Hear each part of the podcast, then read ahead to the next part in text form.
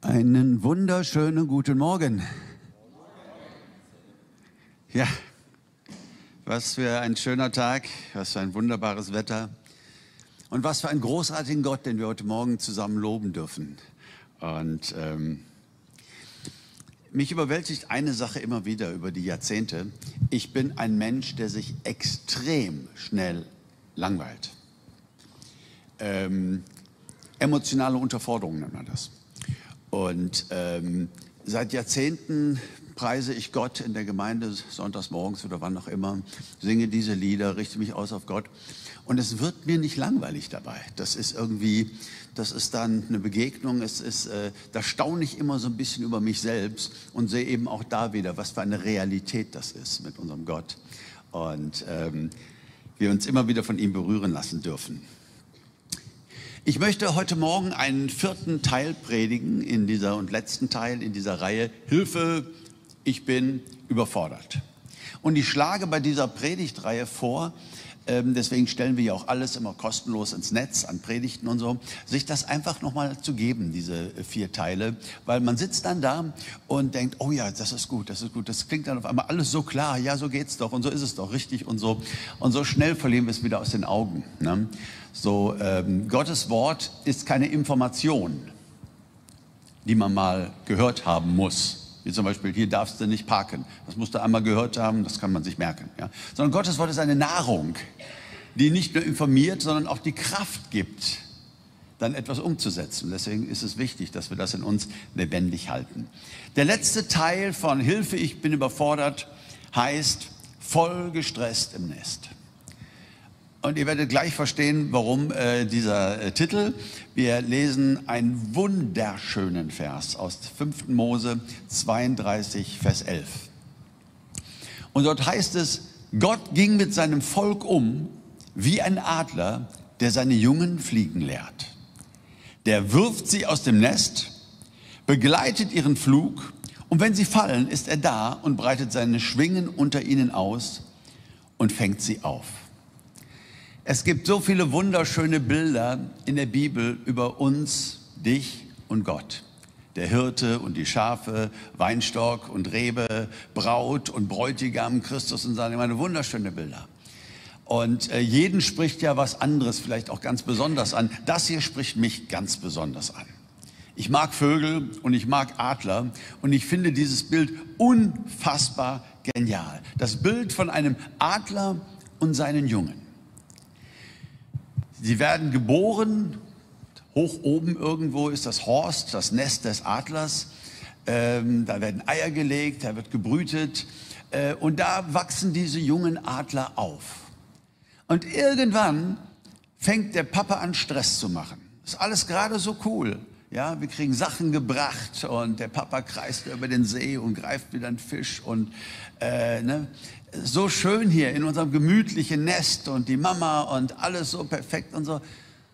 Und auf einmal wird der Alte uncool. Auf einmal fängt er an Stress zu machen und an diesem Nest zu wackeln. Und ähm, ich glaube, der will, dass ich hier rausgehe, um Gottes Willen.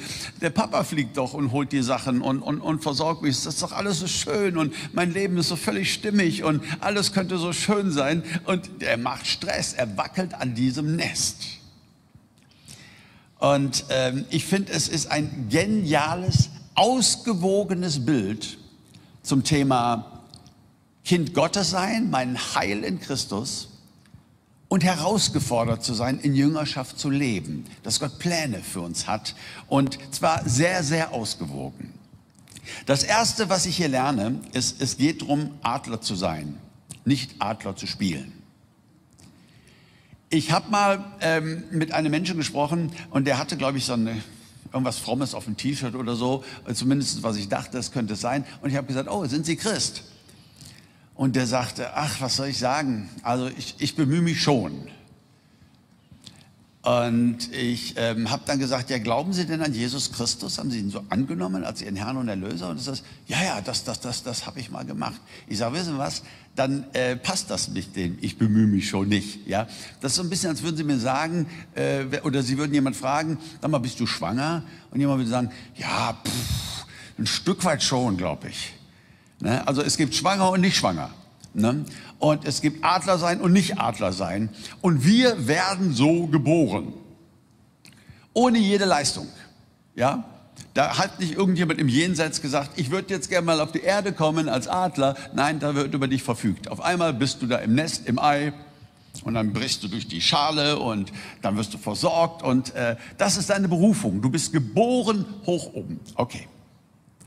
Deine Identität Gottes DNA ist in, hier, in dir. Die Bibel sagt ja immer wieder, wir sind geboren aus Gott. Das ist gut übersetzt, aber man könnte auch anders übersetzen, weil im Griechischen das Wort gezeugt und geboren ist das gleiche. Also gibt es ein paar äh, mutigere Übersetzungen, die auch sagen, wir sind gezeugt durch Gott.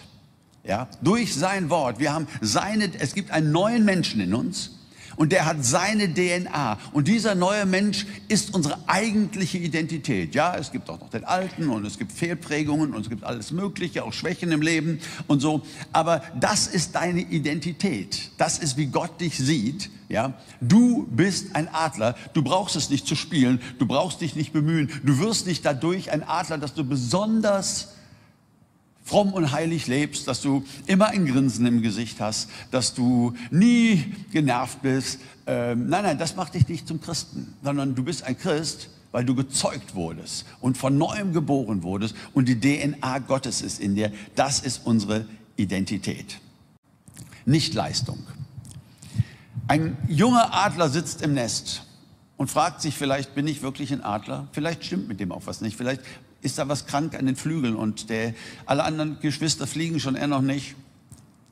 Und vielleicht sieht er an einem Baum einen Frosch hochklettern und der versucht zu fliegen und springt und äh, dachte, das sieht ja lächerlich aus. Aber dann sagt er, naja, was denn mit mir? Ja, ich kann gar nichts. Wilhelm Busch hat dieses alte Gedicht, ihr wisst schon, was kommt, äh, geschrieben. Äh, wunderschön. Wenn sich ein Frosch mit Mühe kaum gezogen hat auf einen Baum, schon meint, dass er ein Vogel wäre, so irrt sich der. Äh, genau so ist es. Ein fliegender Frosch ist trotzdem kein, kein, kein Vogel und trotzdem kein Adler. Ein Adler, der nicht fliegen kann, ist trotzdem ein Adler. Das ist seine DNA. Er ist nichts anderes. Er muss fliegen lernen. Du sagst, ja, das ist so schön mit der Identität und so.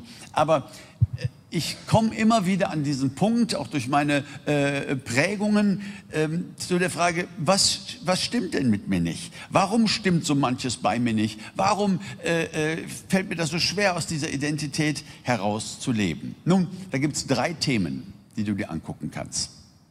Das erste ist das Thema Identität, wie ein Adler, geboren hoch oben in himmlischen Regionen. Du hast nichts dafür getan, alles Gnade, alles Geschenk und ab dann bist du Adler. Da musst du nichts für leisten. Zweitens Erziehung. Gott ist ein Gott, der Pläne und Absichten mit uns hat. Und er fängt an, die Leben durch Lebensumstände, durch alles Mögliche, manches Mal mächtig an unserem Nest zu wackeln und wünscht sich, dass wir ihm vertrauen, dass wir wissen. Und das dritte, also Identität, Erziehung und das dritte ist Bewahrung. Wir können einfach, wenn wir ihm vertrauen, einfach aus dem Nest hüpfen und wissen, der Adler kommt unter uns, der Papa kommt unter uns. Und wenn wir denken, oh, geht ja schon ganz gut, oh prima, ich kann nicht mehr, so, ist er da und fängt uns auf. Was für ein geniales Bild. Identität, Erziehung und Bewahrung. Wenn dein Nest mal wieder wackelt, dann beantworte dir folgende vier Fragen. Die finde ich ganz wichtig, wenn du dir die merken könntest oder in deinem äh, Phone äh, dir diese Fragen aufschreibst für den Alltag, äh, wäre eine richtig, richtig gute Idee. Frage 1. Wer kickt uns aus dem Nest? Das ist das Erste, was du dich fragen musst, wenn dein Nest richtig wackelt und erschüttert wird und du bist voll gestresst im Nest. Wer macht das? Wer rüttelt äh, am Nest? Etwa der Frosch? Etwa der Teufel? Etwa böse Menschen, diese Arbeitskollegin, die vorne herum so unfassbar auf Freund, Freundin macht und die hinterrum ähm, so über dich ablästert und böse redet und sogar noch glaubt, dass das nicht bei dir wieder ankommt. Äh, das ist verletzend, das ist schlimm, der Chef, keine Ahnung. Sind es einfach nur zufällige Umstände? Ja, et kütt wie et kütt. Ähm, ne? Manchmal ist das einfach so, ähm, doof, Zufälle? Nein, Gott kickt uns aus dem Nest. Das ist eine unfassbar wichtige Grundhaltung.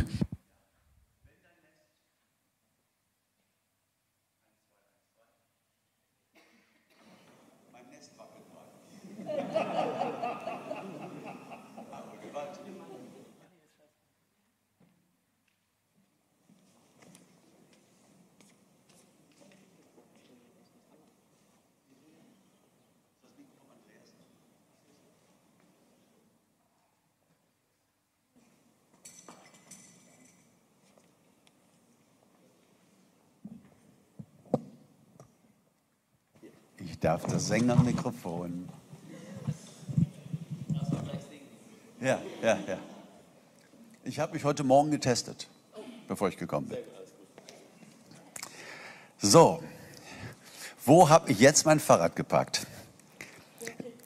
Wer kickt uns aus dem Nest? Dankeschön. Nicht der Teufel, nicht böse Menschen, nicht irgendwelche doofen Zufälle. Nein, ich darf wissen, dass mein Leben in Gottes Hand ist dass der Teufel über mein Leben nicht bestimmt, sondern dass ich in Christus bin, in Gott bin und dass alles, was mir zustößt und alles, was passiert in meinem Leben, auch mit ihm zu tun hat. Ähm, genau, Gott kickt uns aus dem Nest. Ich finde, ein super Beispiel dafür ist der Josef im Alten Testament. Das ist so eine Geschichte von Kindesbeinen an. Äh, ich, er war immer mein Favorite, dieser Träumer. Ähm, wenn man mal seine Geschichte betrachtet, könnte man denken, er hatte ein einigermaßen gemütliches Nest. Einer von zwölf Brüdern und der Lieblingssohn von Papa. Und kriegt eine super tolle Jacke geschenkt wie kein anderes Kind. Also in einem Lied singe ich schon mal, Vater war sehr gütig, doch nicht besonders schlau. Ähm, ne? Das hat, da gab es auch Probleme in der Familie. Er wurde auch von den Brüdern gemobbt und so. Aber eigentlich Lieblingssohn des Vaters. Bleiben wir mal so beim Groben. Äh, gemütliches Nest. Und dann wird er aus dem Nest gescheucht. Sein Nest, er wird rausgerissen aus diesem Nest. Seine Brüder verkaufen ihn als Sklaven. Ein unvorstellbarer Vorgang. Wenn man sich mal mit Menschenhandel beschäftigt und mit verschleppten Kindern in aller Welt, die als Sklaven irgendwo verkauft werden, und das sind Millionen, das sind nicht Ausnahmen. Ähm, äh, und so sieht das gibt's heute noch und das gab es damals. Die Brüder verkaufen ihn und er kommt nach Ägypten, verliert sein Nest. Äh, wie muss der sich gefühlt haben? Was für ein, was für ein Trauma. Und dann kommt er nach Ägypten und wird gekauft von einem Mann namens Potiphar. Und wisst ihr, Josef war kein Opfer. Also äh, Josef, na, lass mich das anders sagen. Natürlich ist man manchmal ein Opfer. Wenn dir ein Truck über den Fuß fährt, ne, dann bist du das Opfer. Aber äh, das heißt nicht, dass wir in einer Opfermentalität verharren müssen. Und das macht Josef so genial vor. Der hätte doch da sitzen können bei Potiphar und sagen, ich bin eigentlich gar kein Sklave. Ich bin frei und ich warte, bis mein Vater mich findet und äh, ich mache hier Dienst nach Vorschrift und so. Dass man, nein, er hat sich voll reingekniet in seine Aufgabe. Er hat sich voll reingekniet und wird quasi befördert im, äh, in diesem Haushalt. Das war ein sehr reicher, mächtiger Mann, Potiphar, und wird der zweite Mann nach Potiphar. Ein schönes, gemütliches Ersatznest. Viel Anerkennung für seine Gaben und so weiter. Und dann kommt die Frau von Potiphar und schlägt ihm ein Krösken vor und er sagt, nein, auf gar, also eine Affäre. Er sagt, nein, auf gar keinen Fall und mache ich nicht und Gott und äh, hier Potiphar treu sein und so. Und zum Dank fliegt er in den Knast. Ja. Könnte mir vorstellen, die Josef da zu treffen, so als Pastor besuche die Zellen und da sitzt einer und sagte, weißt du, ich hatte auch eine große Berufung. Gott hat mir Träume geschenkt, aber die Brüder, aber der Potiphar, aber und sitzt da und suhlt sich in seiner Opferrolle. Tut er nicht. Im Knast packt er mit an, gebraucht seine Gaben und wird der zweite Mann hinter dem Gefängnisleiter als Knacki. Interessanter Gedanke, oder? Ja? Wird der zweite Mann, steigt auf und äh, ne? Und dann trifft er, kurz, äh, kurz gemacht, dann wird er, kommt er ja zu Pharao und äh, äh, bekommt Aufgaben und wird der zweite Mann über ganz Ägypten. Er war ein berufener zweiter Mann. Ja, bei Potiphar im Knast, dann bei Pharao, der zweite Mann über ganz Ägypten. Und sein Plan rettet die damalige bekannte Welt vom Verhungern. Er hat das arrangiert, er hat das geplant, sehr, sehr schlau. Und dann trifft er seine Brüder, die mussten jetzt vor ihn treten und Korn kaufen, um nicht zu verhungern, und traten auf einmal für den, den sie als Sklaven verkauft haben. Und Josef, völlig frei von jeglicher Opferrolle, sagt seinen Brüdern Folgendes, das finde ich so bärenstark. 1. Mose 50, 20. Ihr wolltet mir Böses tun, aber Gott hat Gutes daraus entstehen lassen. Durch meine hohe Stellung konnte ich vielen Menschen das Leben retten. Was für ein Siegertyp. Ja, ich konnte vielen Menschen das Leben retten. Es war hart für mich, als Sklave verkauft zu werden. Es hat mein Herz gebrochen. Es war hart für mich. Es gab wirklich heftige Kämpfe. Mein Nest hat gewackelt, vollgestresst im Nest. Aber Gott hat das alles zugelassen. Es ist nicht der Teufel, der mein Leben bestimmt. Es sind keine Zufälle. Das finde ich so stark. Und vorhin haben wir etwas gehört, von Marc, ja, genau so ist es. Wir verstehen manchmal so Dinge nicht im Leben. Warum Gott jetzt nicht und so. Und ich möchte dir Folgendes sagen, so als Merksatz. Durch Gebet lassen sich manche Umstände verändern. Ja, das stimmt. Und wir sind aufgefordert, in schlimmen Umständen zu Gott zu kommen und zu beten mit Danksagung und Flehen, sagt die Schrift. Wir können ihm das bringen und auf einmal kann der Sturm gestillt sein. Und das können wir immer wieder erleben. Aber wir werden nicht Gott davon abhalten, manchmal gehörig an unserem Nest zu wackeln. Das ist gleichzeitig wahr. Ja, also so der Gedanke, ich gebe hier immer meinen Zehnten und ich bin ja mit Christus unterwegs und ich lese meine Bibel und äh, ich werde vor allem bewahrt. Äh, Schätzelein, nein. Du bekommst ganz viel Liebe in deinem Nest, wenn du klein bist. Ganz viel Liebe und Zuwendung. Wirkst geprägt in deiner Identität, wirst versorgt. Ja, das stimmt alles. Aber es kommt der Tag, wenn dein Nest gewaltig wackelt. Und es ist Gott, der es wackeln lässt. Die zweite Frage, die du dir aufschreiben könntest, wer wird eigentlich aus dem Nest gekickt? Du sagst, ist doch offensichtlich. Ja, ist offensichtlich, aber lasst uns trotzdem mal einen Moment das, das so einsinken in unsere Seele. Wer wird denn hier aus dem Nest gekickt? Seine Kinder, niemand anders. Der geht nicht zum Nachbarnest und schmeißt die Frösche raus. Das ist sein Nest, seine Kinder, die zieht er auf. Niemand anderen kickt er aus dem Nest außer seine Kinder. Hochinteressant. Erziehung stellt Kindschaft nicht in Frage, sondern beweist sie. Ich war gestern Abend auf einer wunderschönen Geburtstagsparty und irgendwann, da waren auch eine Menge Kinder, flog ein Ball und landete auf einem Tisch mit fünf Gläsern drauf. Und äh, jemand kam und sagte, nee, müsst ihr nicht machen. Wisst ihr, was ich sofort wusste? Ist nicht der Vater. Ein Vater, denke ich mal, hätte anders reagiert. Er hätte gesagt, ne, also, so, ne? Ähm, ich habe keine Lust, fremde Kinder zu erziehen. Ist nicht meine Aufgabe. Leben ist schon schwer genug. Ja?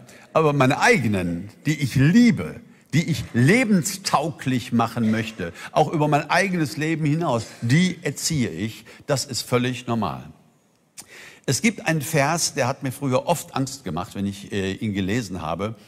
Äh, und der eigentlich, aber es waren dann halt meine Prägungen, eigentlich wollte er genau das Gegenteil tun, dieser Vers. Deswegen steht er da.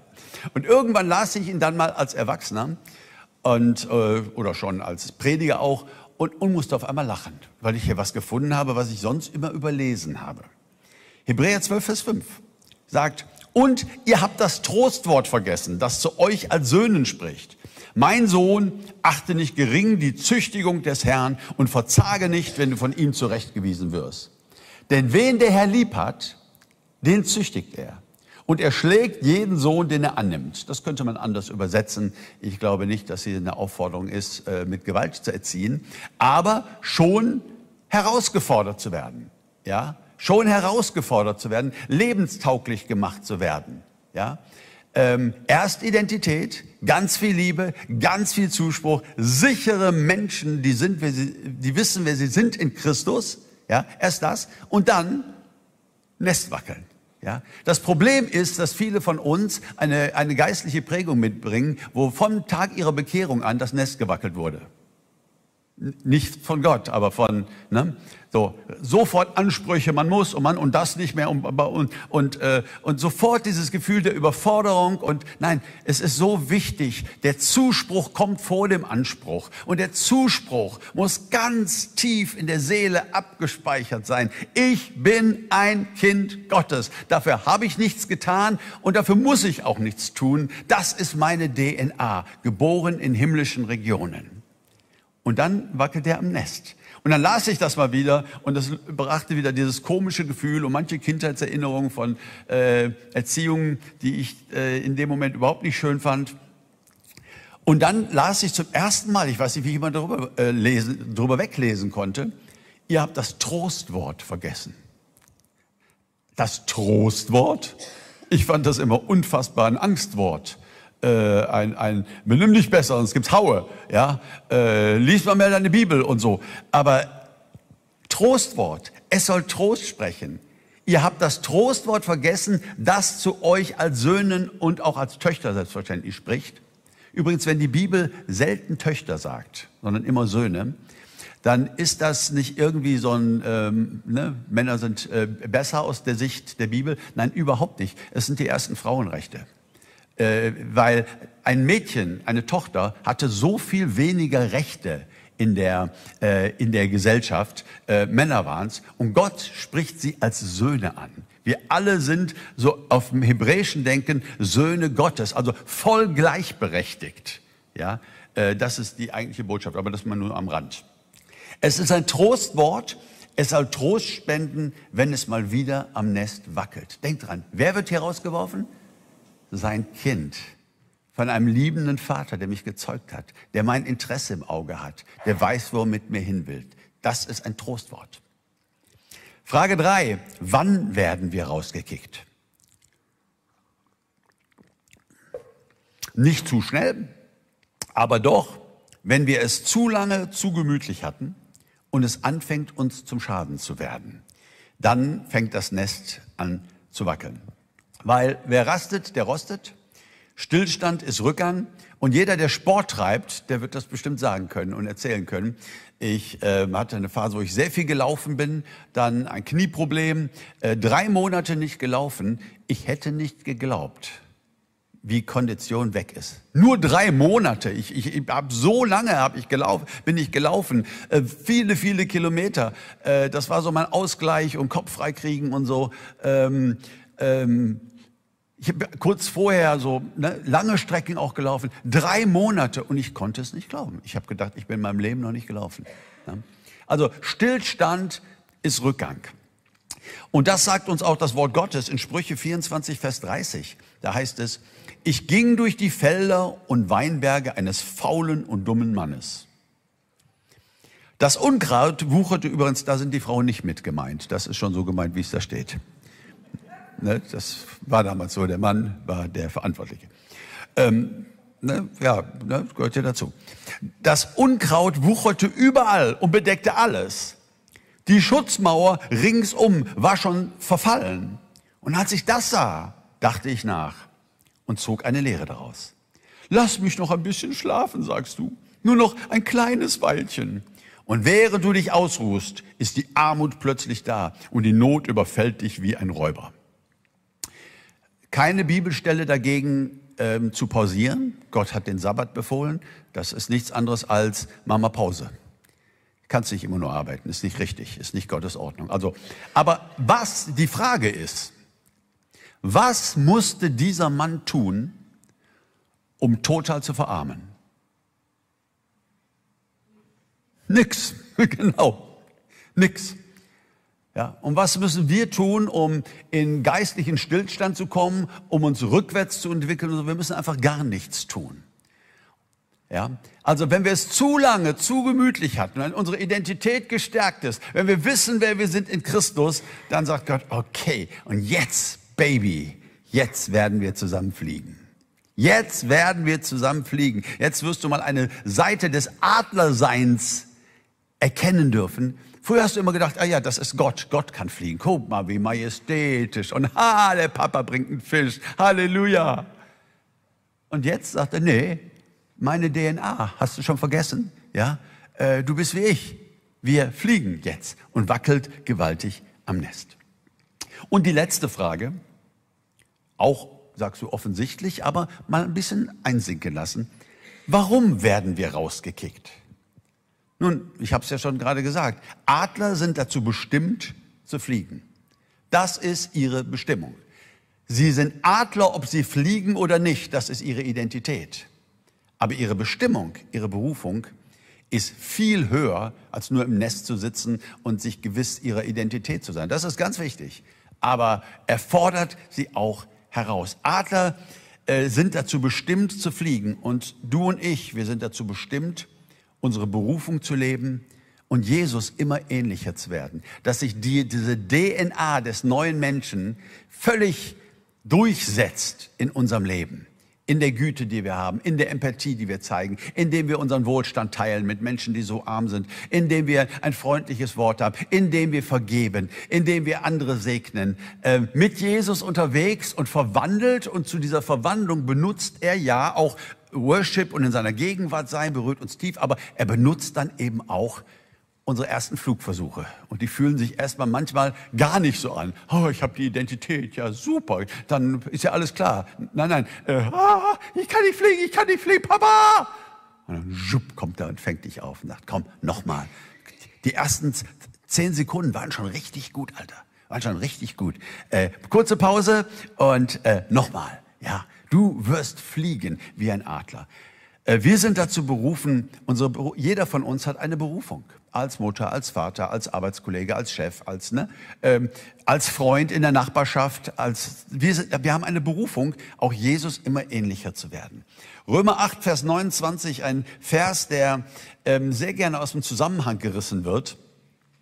Ähm, dort heißt es, kennt ihr alle, wen Gott nämlich erwählt hat, der ist nach seinem Willen auch dazu bestimmt, seinem Sohn ähnlich gleichgestaltet zu werden, dem ersten unter vielen Brüdern. Der Vers davor, so wird immer aus dem Zusammenhang gerissen, alle dienen, Dinge dienen zum Besten dem, der Gott liebt. Ja, klasse. Egal was passiert, am Ende zack. Ja, aber was ist denn das Beste, was gemeint ist? Das wird West weggelassen. Das Beste ist, Jesus ähnlicher zu werden, in unsere Berufung zu kommen. Ja, ähm, ich habe gerade so, als wir da gesungen haben, mein ganzes Leben in dir verlieren, habe ich so auf Jesus geguckt und habe gesagt, äh, ich will aber mein ganzes Leben in dir finden.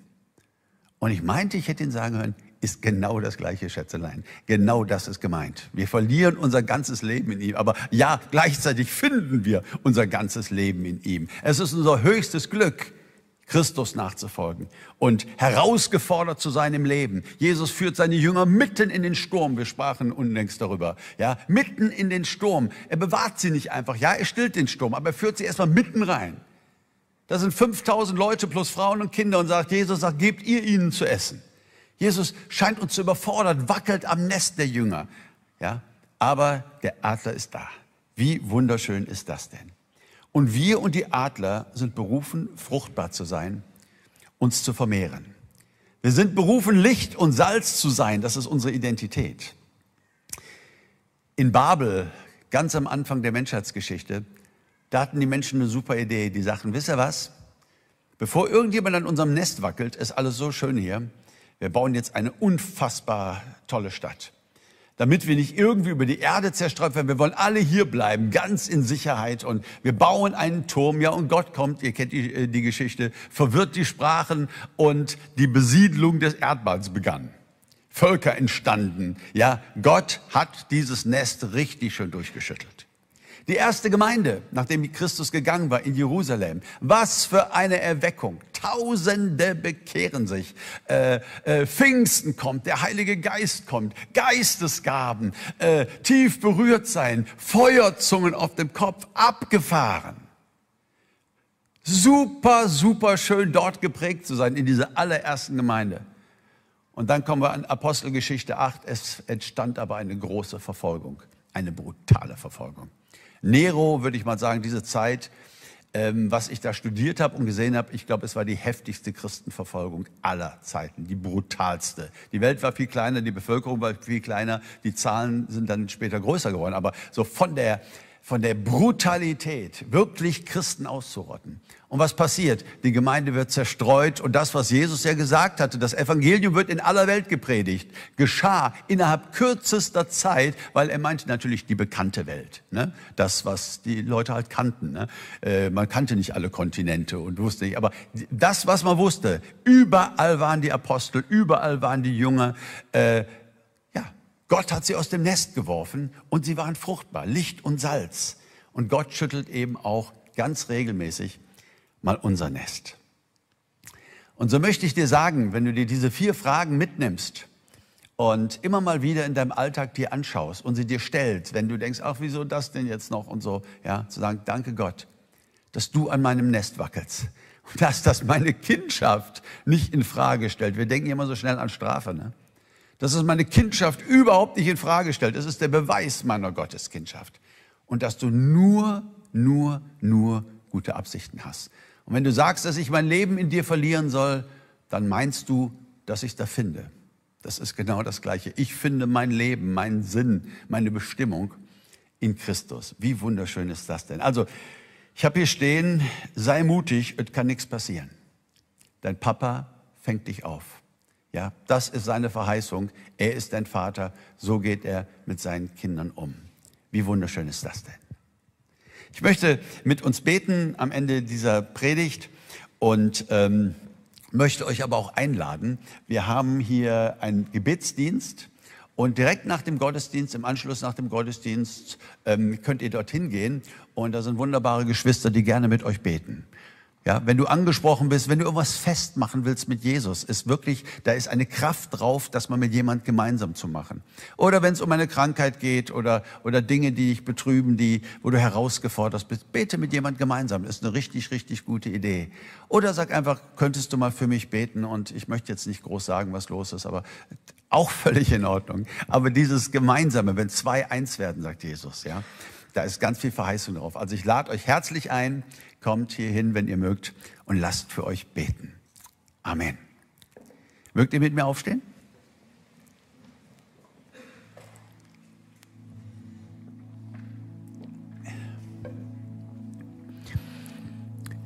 Allmächtiger Gott und Vater,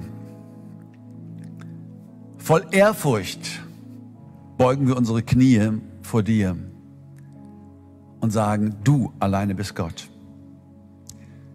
Du lenkst das Universum, du hast die Welt in deiner Hand und jeden einzelnen von uns hast du auch in deiner Hand, als wären wir der Einzige. Unfassbar. Danke, dass wir ganz tief wissen dürfen, dass wir von dir sind, von dir gezeugt. Danke, dass wir ganz tief wissen dürfen, dass nichts und niemand uns jemals von deiner Liebe trennen kann. Egal wie wir versagen oder was passiert oder nichts und niemand kann uns von deiner Liebe trennen. Du bist der große, majestätische Adler und wir kommen ganz nach dir. Also immer mehr. Und du forderst uns heraus. Du glaubst an mich, traust mir was zu und forderst mich heraus. Das ist so schön, Vater. Das ist so ein Gefühl von Geborgenheit. Und wir können dir nicht genug danken für diese Liebe. Wir sind immer wieder überwältigt davon, wie sehr du uns liebst, wie sehr du zu uns stehst, wie ernst es dir ist, dass du dir eine Ewigkeit ohne uns nicht vorstellen kannst. Danke, dass du uns auffängst, dass du da bist in Zeiten der Not und mit uns jeden Weg gehst. Wir loben dich wir lieben dich, Vater, von ganzem, ganzem Herzen.